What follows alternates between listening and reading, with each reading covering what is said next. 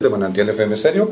Les habla el profesor Wilson Iván Santa Fe Villamil, coordinador del programa Voces del Saber. En nombre de la directiva de la institución educativa, en cabeza del señor rector Gerberto Gaitán Ballesteros, extendemos a todos nuestros oyentes un cordial saludo de bienvenida hoy jueves 9 de junio del año 2022, agradeciendo al padre Carlos eh, Ruperto Roncancio, Ruperto Romero, quien nos permite este espacio en la emisora Manantial FM Estéreo y llegar todos los jueves de 11 a 12 del mediodía en el programa institucional Voces del Saber. Queremos iniciar comentándole a los padres de familia que ya nos encontramos en la semana número 19 de las 40 semanas del año lectivo. La próxima semana completaremos ya la mitad de nuestro año y saldrán nuestros chicos a vacaciones dos semanas a partir del 17 de junio. El día de mañana se informa, no va a haber clase en ningún establecimiento, ninguna escuela, ningún colegio de la provincia de UAT, porque los profes eh, tienen una actividad de orden sindical autorizada por la Secretaría de Educación del Departamento de Cundinamarca, entonces mañana no habrá clase en ninguna de las sedes de primaria ni en el bachillerato. Hoy tenemos la grata presencia aquí en los estudios de Manantial FM Estéreo y nos acompañan en la mesa de trabajo el docente Jaime, Enrico, Jaime Enrique Guío, docente del área de Ciencias Naturales y Química, y también nos acompaña el comandante de la estación de policía, intendente Wilmar Torres. Bienvenidos al programa institucional educativo Voces del Saber. Queremos compartir con ellos eh, una temática muy importante. Profesor Jaime Guío, muy buenos días y bienvenido a Manantial FM Estéreo. Muy buenos días, gracias eh, eh, al padre Ruperto, gracias a los compañeros aquí de la emisora Manantial Estéreo haciendo pues la, la, labor pedagógica y docente que incluye este programa que quiero saber ya cuántos años llevamos en este programa, profesor. Trece años. Trece años, vea, o sea que estamos haciendo huella aquí, por las ondas, eh, ondas hercianas, muy bien, sí señor. Muy bien, también saludamos muy amablemente a nuestro comandante de la estación de policía, intendente Wilman Torres, muy buenos días y bienvenido a Voces del Saber. Profe, muy buenos días. Eh, Muchas gracias por la invitación y con gusto acá a tratar los temas para el interés de, la, de los oyentes. Muy bien, agradecemos a la profesora Eva Julia de la sede Luis Boada, quien nos ayudó a coordinar esta parte del programa y la entrevista que vamos a tener sobre seguridad aquí en el municipio de Sutatá, o nuestro primer tema hoy a tratar en Voces del Saber. Queremos iniciar preguntándole, comandante, ¿cuánto lleva aquí ya en la estación del el municipio de Sutatausa y cómo le ha parecido este bello municipio? Eh, profe, ya llevamos eh, un año aproximadamente. Eh, el municipio, como usted dice, muy bello municipio, la gente muy querida. no deja de haber el, la persona necia, pero en lo general las personas son muy amables, muy perceptivas eh, en el cumplimiento de las leyes. ¿Cómo andamos en el tema de, seguridad, comandante? ¿Cuáles son los primeros, los principales, digamos, situaciones que se presentan y que atentan contra la seguridad aquí en el municipio? Bueno, eh, por eh, seguridad, gracias a Dios el municipio es muy tranquilo, los índices de delictividad son muy bajos, pero pues, pues la idea es ser mínimos o, que sean nulos. En esos puntos se, han trabajado, eh, pues ya que estamos acá con, con el Instituto Educativo, estos temas sobre la seguridad de los estudiantes y de los niños, niñas y adolescentes se han, han trabajado en diferentes, en diferentes reuniones y encuentros que hemos tenido, tanto con la administración como donde han tenido cabida el centro educativo.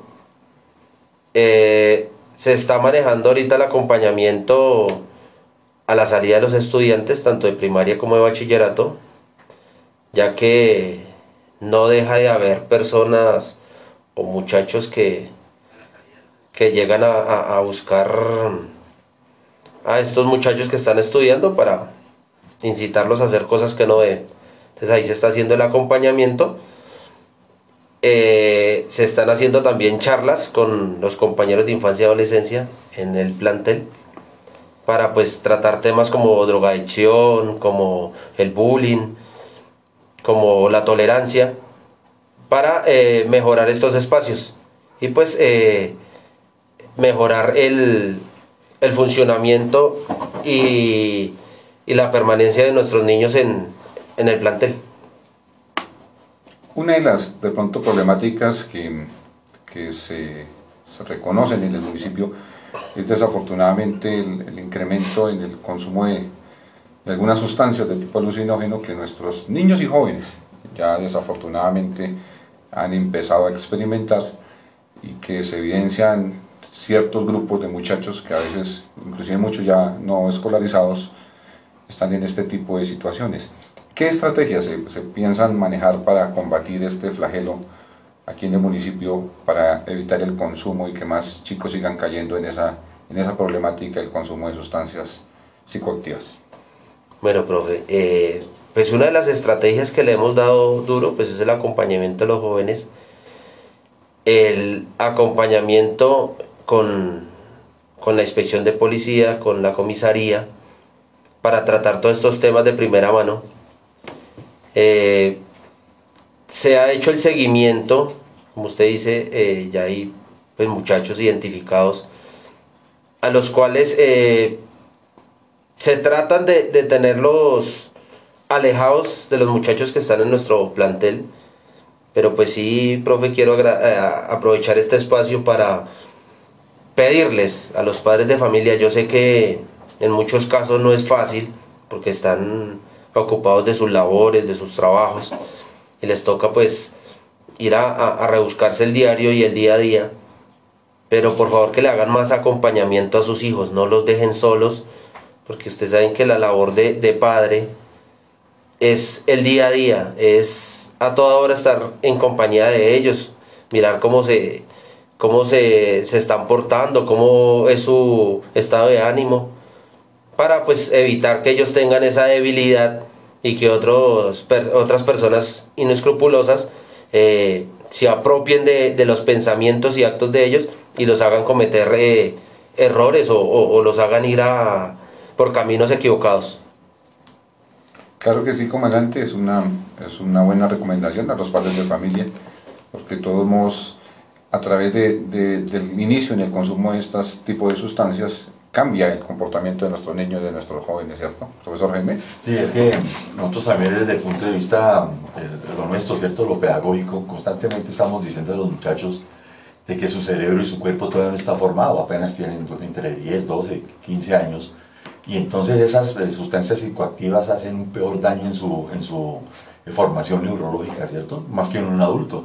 Pero mire que tenemos el problema eh, y ese control que se hace frente a los adolescentes es importantísimo, pero como culturalmente también se consume mucho alcohol, ¿cierto? Los padres inclusive les dan a los muchachos su cerveza, sus vinos, sus, su chicha. Eso puede nos va a causar un problema donde es difícil controlar, ¿no? Y la incidencia de consumo de alcohol también es grande en los muchachos, ¿no? Sí, por la región y pues la cultura, la cultura, la cultura sí. de, de, de, del sector, pues es bien visto de pronto por la sociedad de que el papá al hijo menor de edad le esté brindando una cerveza o, un trago. Y ya después cuando se nos salen el problema de las manos ahí sí uno va a, a mirar y pues uno tiene gran parte de la culpa. Eso eh, pedimos a los padres que hagan el acompañamiento y de pronto no se descarguen en, en, en los maestros y en, digamos en la fuerza pública ya cuando se le sale el problema de las manos porque es es complicado es complicado manejar ese tema y más con menores de edad. Es muy complicado. Y pues nadie nosotros eh, todos que tenemos pues hijos no queremos que, que aquí a mañana nos toque a nosotros no porque pues cuando nos toca a nosotros es que ya decimos esta cuestión es seria. Entonces por favor eh, el acompañamiento, que no puedan estar todos los días con ellos, pero háblenles mucho, háblenles mucho a sus muchachos y háganles entender muchas cosas. Estos muchachos ya tienen, el pensamiento de ellos es mil veces más veloz que el de nosotros, entonces pues aprovechemos eso. Ya hablemos mucho con nuestros muchachos y, y lo verá que de ese, de, de ese ejercicio sacamos un buen resultado. Claro que sí, comandante, muchísimas gracias por regalarnos este minutos, estos minutos de su tiempo aquí en Manantial FM Estéreo, por compartir estas diferentes inquietudes que la comunidad eh, nos hace llegar para formularlas aquí en vivo e indirecto por Manantial FM Estéreo.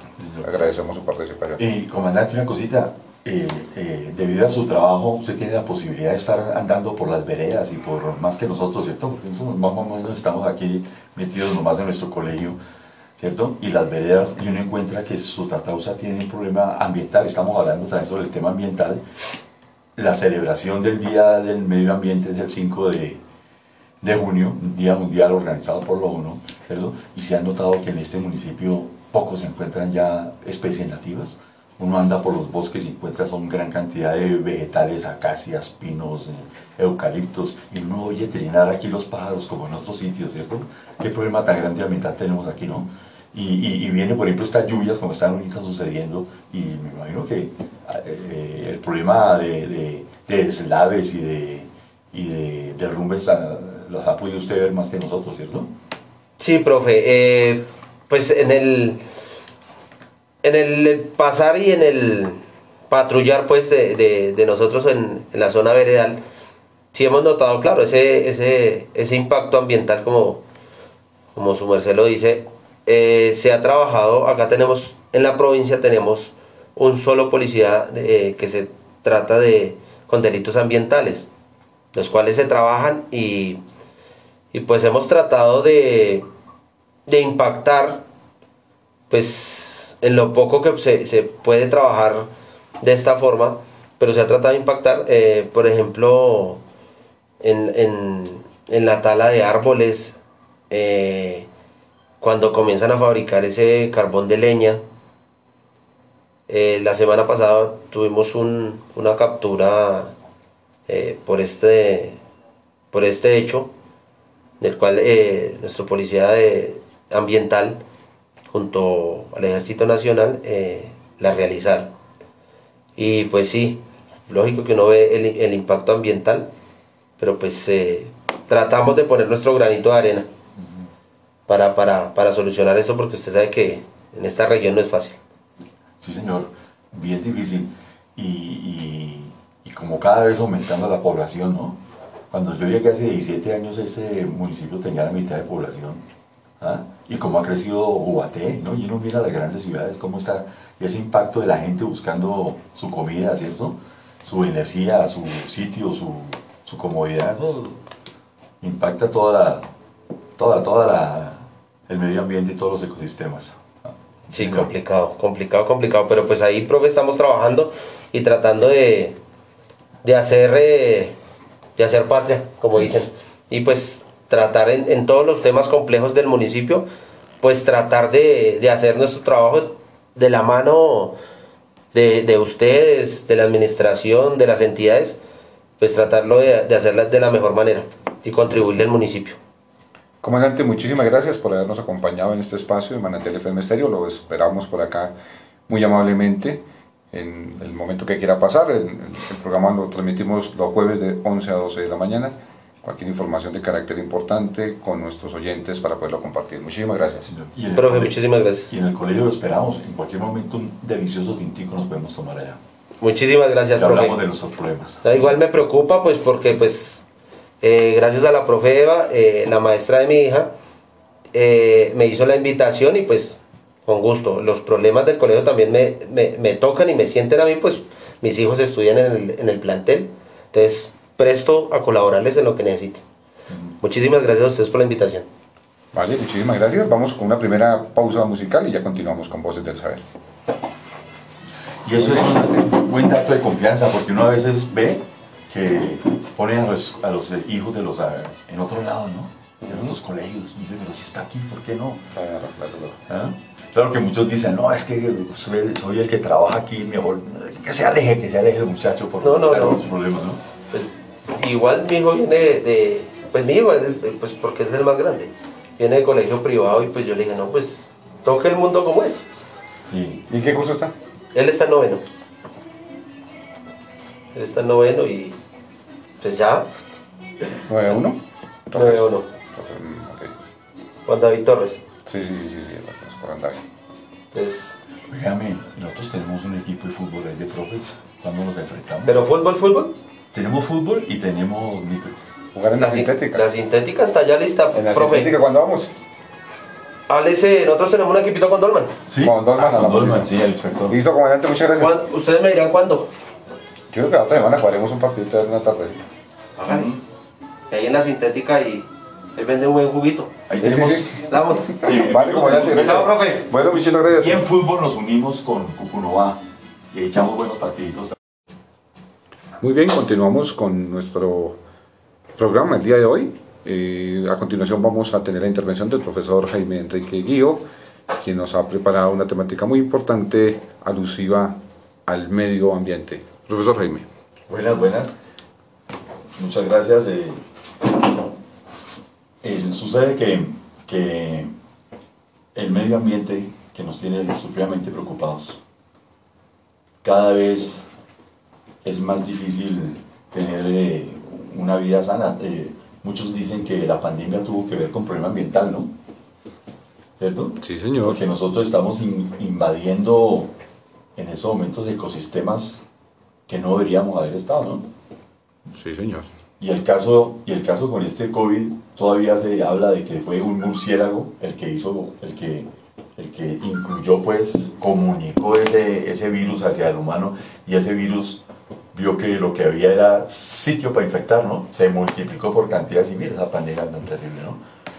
Y se habla de otras enfermedades, ¿no? Por ejemplo, el, el, el, el- ébola, que fue eh, y también eh, transmitido por animales hacia, hacia el humano, la- la- las gripas aviares que dieron, ¿cómo se llamaba esa? La fiebre porcina, A1N1, ¿cierto? A1N1. Y el SIDA, el SIDA transmitido de eh, primates al humano, ¿cierto? Porque el humano está metiéndose en unos ecosistemas. Entonces, desde hace muchos años, el, el planeta está diciendo, bueno, hay que ponerle mucho cuidado al- al- al- a la problemática ambiental. Y entonces la ONU, hace 50 años, en el año 1972, organizó un día que se llama el Día Mundial del Medio Ambiente. ¿sí? ¿Qué se conmemora para qué fecha? Ese el 5 de junio. Todos los 5 de de- junio, desde hace 50 años, estamos en el Día del Medio Ambiente. ¿ah? Y básicamente es una- un país el que organiza esas, esas conferencias. En este año le correspondió a, a Suecia y Suecia hace una invitación y le llama Una sola tierra. Es el tema de, de, de- de Suiza, ¿no? Para hablar acerca de los problemas duros del medio ambiente. Y los problemas ambientales están, están eh, eh, terribles porque es que, mire que nosotros en este momento estamos esperando en contados instantes, imagínense, que nazca el humano 8 mil millones.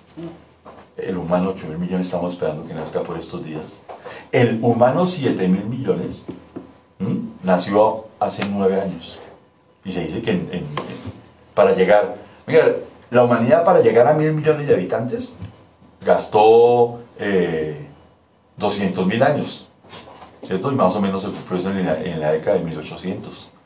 ¿m? Pero a partir de, de la crecimiento exponencial de la, de la humanidad, pero eso es un problema duro porque sucede que el hombre comenzó a crear antibióticos, ¿cierto?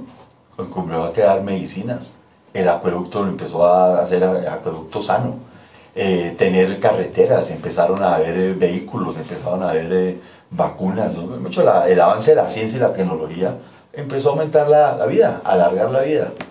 ¿Ah? Entonces imagínate, ahora cada 13 o 14 años, mil millones de habitantes más. Impresionante. ¿Mm? Impresionante. Ese, eh, la explosión eh, demográfica dura, dura, dura. Lamentablemente fue cuando Alexander Fleming in- descubrió la penicilina. ¿Mm? En la década del 30. Y entre la década del 30 y la década del 70, familias de 15, 16, nuestros bisabuelos Familias muy numerosas. numerosas, 16, 17 hijos. ¿ah? Y sucede que la píldora anticonceptiva nació, apareció en 1960, ¿ah? hecha por un mexicano, ciencia mexicana. ¿Mm?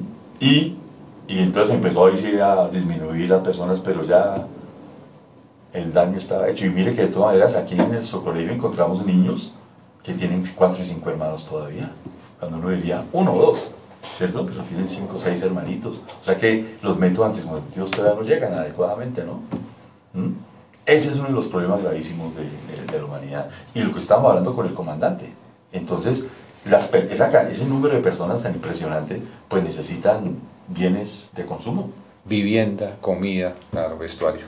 ¿cierto? Agua, agua en cantidades, porque para ma- a, ma- a mayor comida se necesitan fertilizantes, y ya los fertilizantes eh, naturales tienen que ser fertilizantes hechos a partir de productos eh, industriales, ¿no? Llegará algún momento en que la ciencia avanzará tanto que darán uso a la transformación del agua de los océanos, ¿cierto? Quitarle Sí. esa sal. Sería, Sí, se ya- podría, ya- químicamente se podría. Ahí desnace- eh, eh, desalinizan, ¿no? Señor, en, en, en San Andrés hay una planta de eso. ¿Mm? A punta de unas eh, grandes membranas y agua a presión para que a través de las membranas, pero no, no, no pasen las sales, ¿no? Y solamente pasa la molécula de agua, pero eso es bien complicado y de, y de mucha presión, señor, y hace, y hace costoso. ¿Ah? Y esas plantas, de, por ejemplo, esas capacidades de plantas de, de- que quitar la sal han hecho que aparezcan en las zonas desérticas grandes ciudades. Por ejemplo, Doha, allá en Emiratos Árabes, o, en Dubái, allá en, el, en Qatar y en Emiratos Árabes y Arabia. Ah, lograron tener unas grandes ciudades porque pudieron tener agua, agua con esas, sí señor, sacada del océano. Así es. ¿Mm? Pero, pero, pero vea, ¿se ha visto la cantidad de vehículos que hay ahorita? Impresionante. ¿Cierto? Impresionante cuando tengo la oportunidad de ir a Guaté, uy, no se consigue donde parquear. Así nada. No se consigue. ¿Ah? El, el recorrido que uno hacía hace unos años de eh, Bo- eh, Sutatausa o Ubaté se ha duplicado, ¿no? Antes uno recorría eso en 7 minutos, a kilómetro por... Son 7 kilómetros, 8 kilómetros que los separan de Ubaté, ¿cierto? Ahora son 15 minutos del número de tractomulas, de carros, de eso. ¿Mm? Y entonces el consumo de, de- combustibles fósiles se in- inmensamente. ¿Ah? Siguen aumentando por todas las carreteras el número de estaciones de gasolina, ¿no? Venta de gasolina y diésel. ¿Ah? Sí, es una contaminación muy, muy, muy fuerte, ¿no? Aparte de los gases que emiten el, el- cuando cambian las llantas, no sé, existe una política clara en reciclaje y reutilización de, de todos esos cauchos y de todo ese aceite que normalmente produce un vehículo. Sí, señor. Sí, señor. Vea, los, hay una ecuación química, la, la ecuación de la combustión. Entonces, por ejemplo, tú tienes un, un galón de gasolina. O digamos, mejor en, términos de, de- medidas eh, que utilizamos la de litros, ¿cierto? ¿Cierto? Si tenemos mil gramos, mil gramos de gasolina siendo quemada en un motor, va a producir 1500 gramos de gas carbónico. Por cada mil litros de gasolina, 1500 gramos de gas carbónico. 1.5. Uno- sí, eso aumenta. Tú coges la fórmula y hace, y hace la, la- la ecuación de combustión y te da que produce gas carbónico, agua y la energía que se utiliza, ¿no? El batiaje que produce eso, ¿no? O que otros llaman ¿no? los caballos de fuerza que libera esa, esa cuestión. Y sucede que el gas carbónico no lo vemos. Es un gas que es invisible para nuestros ojos. Está saliendo por los exhaustos de todos los, de todos los eh, vehículos. Y esos 1500 gramos por, ga- por litro y se venden en el mundo por segundo millones de litros de gasolina y de ACPM. ¿Ah? ¿Y ese gas carbónico se disuelve en algún momento? ¿O sube, tiende a subir a la Sí, atmósfera? efectivamente sube a la atmósfera. Está ahí produciendo el fenómeno del calentamiento global. ¿m? Porque produce que sea una, una cuestión de invernadero. ¿ah? Pero ese exceso de gas carbónico llega a los océanos y en los océanos sí se transforma. ¿ah? O las plantas lo absorben. ¿Sí recuerdas cuando se hablaba de la fotosíntesis? Entonces los vegetales cogen ese gas carbónico y convierten, con la energía de la luz, lo convierten en azúcar. ¿Ah? Nosotros respiramos, al respirar también estamos eh, exhalando gas carbónico, ¿cierto? Estamos realizando nuestra respiración. Es decir, estamos quemando el azúcar en ese tipo de ciclo maravilloso de la naturaleza, ¿no? ¿Ah? Pero como estamos quemando es el sol que de hace 300 millones de años o 200 millones de años. ¿Ah? Estamos quemando, son las selvas de hace, cuando se queman los, el carbón, ¿cierto? Las selvas de hace 100 millones de años. ¿Mm?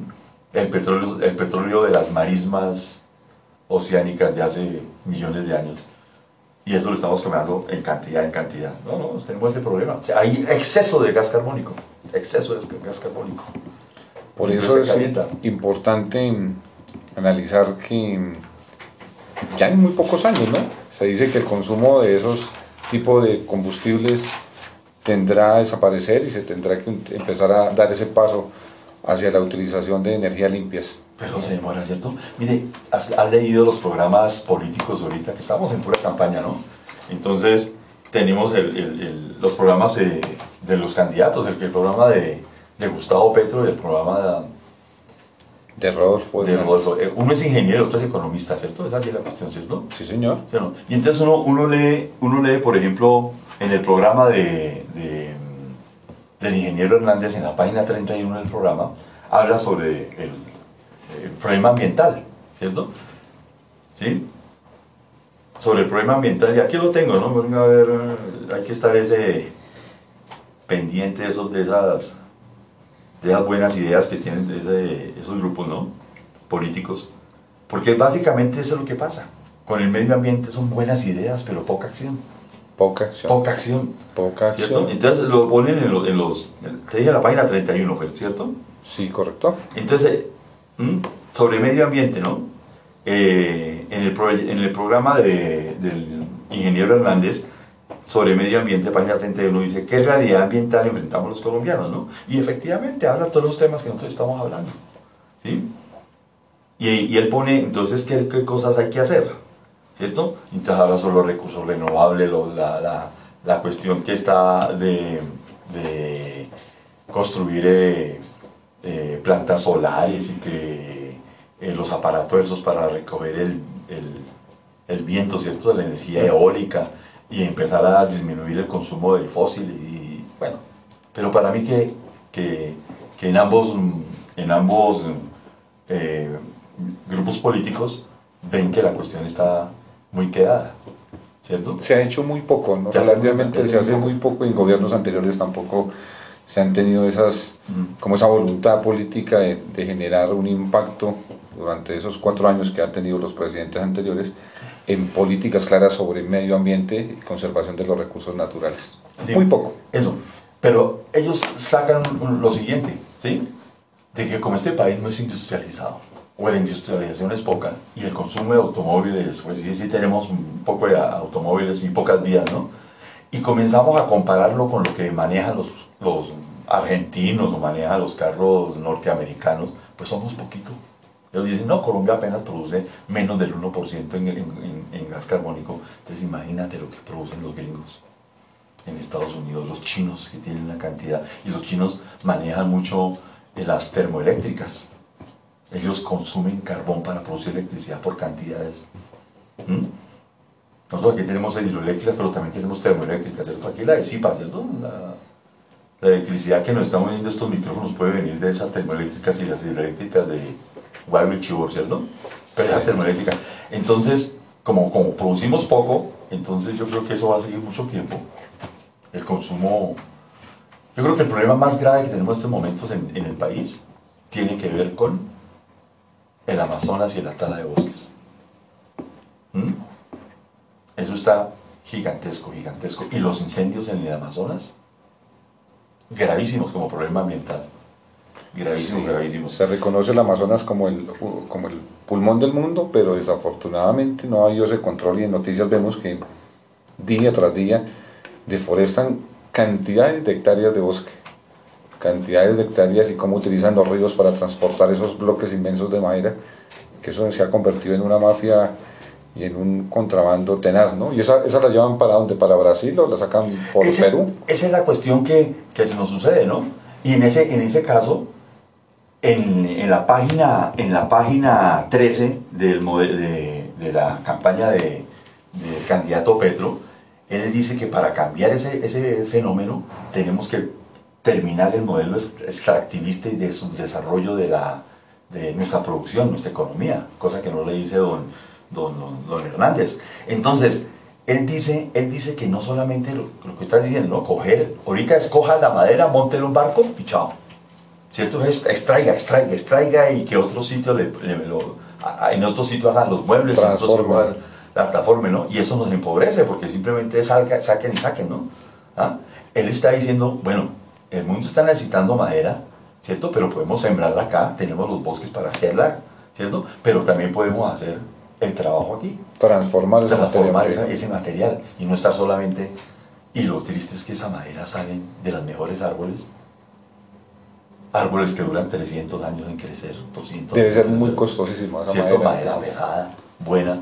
Se, se va esa madera, Y ríos, ríos de troncos, veía en un documental que hicieron por Noticias Caracol sobre esa noticia de cómo a través de los ríos en, en- en forma de espina de pescado los amarraban con cadenas de más de 100, kilo, más de 100 metros, eh, centenares de troncos. Imagínate diario cuánto bosque se estará, se estará dañando allí en el Amazonas. Toca ir a conocer antes el Amazonas antes de que lo dejen un desierto. y los, pasos y que los- vamos. y los- nuestros bosques del Chocó, Cauca y Nariño, sa- sacando árboles en cantidades.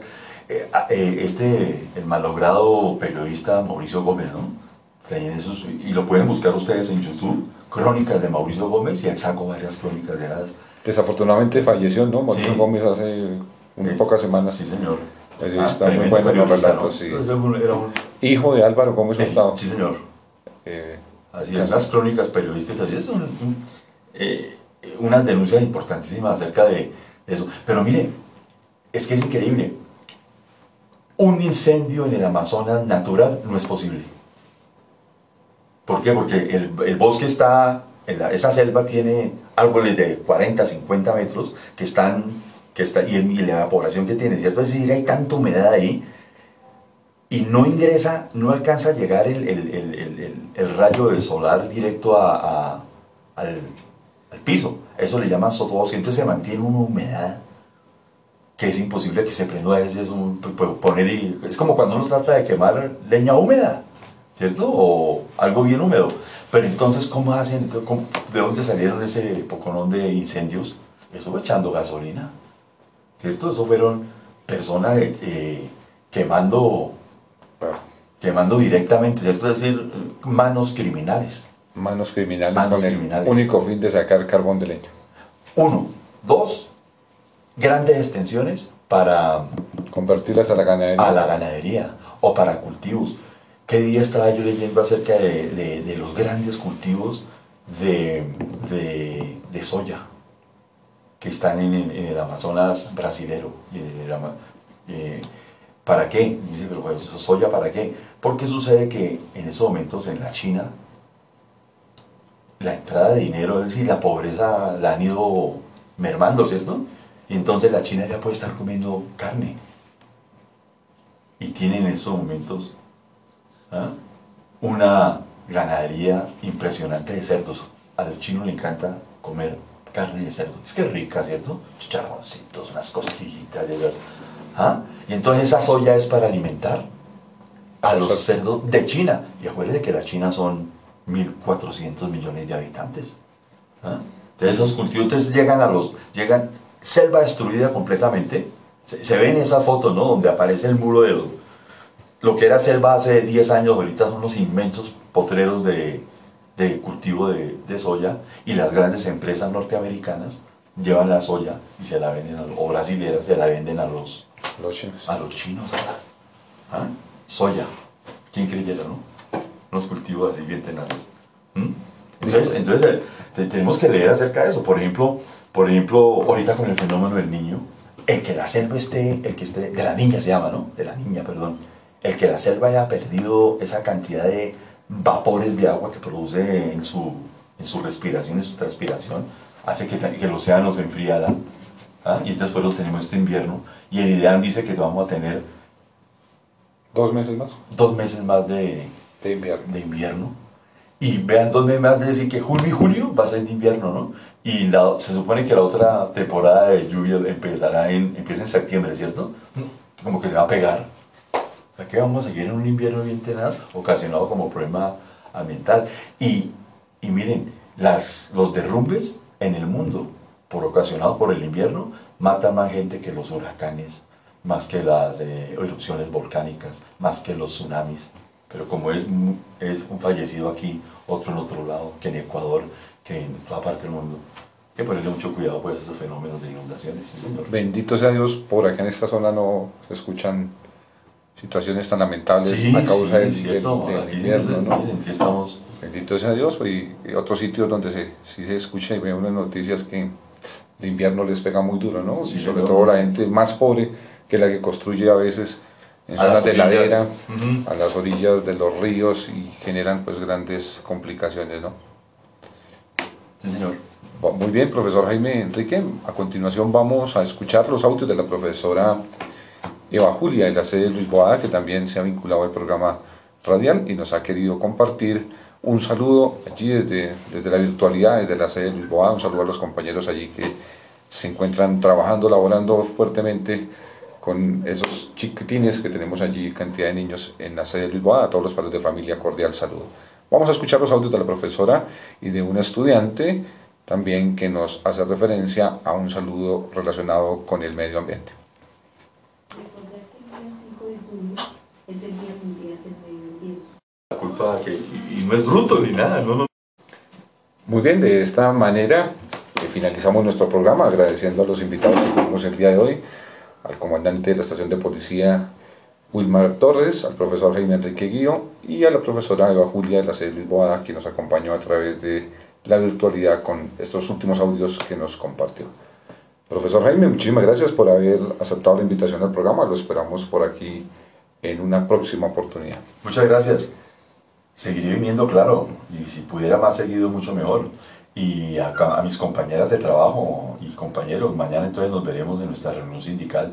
A las siete y media podemos encontrarnos y, y- y yo creo que podemos iniciar tomándonos lo que te dije ahorita, un tintico. Claro que sí. Nos acompañará el, el- el- el, eh, directivo Mellar Álvarez. Ahí estaré con ellos y tenemos también una abogada que nos va a informar acerca de, de muchos casos de educativos, ¿cierto? Nuestra problemática, tú sabes. Bueno, muchas gracias. Muchas gracias. Eh, igualmente recordamos a los padres de familia, mañana no habrá clase en ninguna sede de la institución educativa, tanto primaria como aquí en secundaria. A nivel de la provincia de Guatemala, mañana se tiene ese permiso sindical por parte de la gobernación de Cundinamarca, para que los padres estén enterados. Muchísimas gracias a todos, a John Balbi aquí en el máster que nos acompañó y al padre Ruperto Romero, jefe de aquí de la emisora de la parroquia que nos permite este espacio. Que tengan todos ustedes una feliz tarde.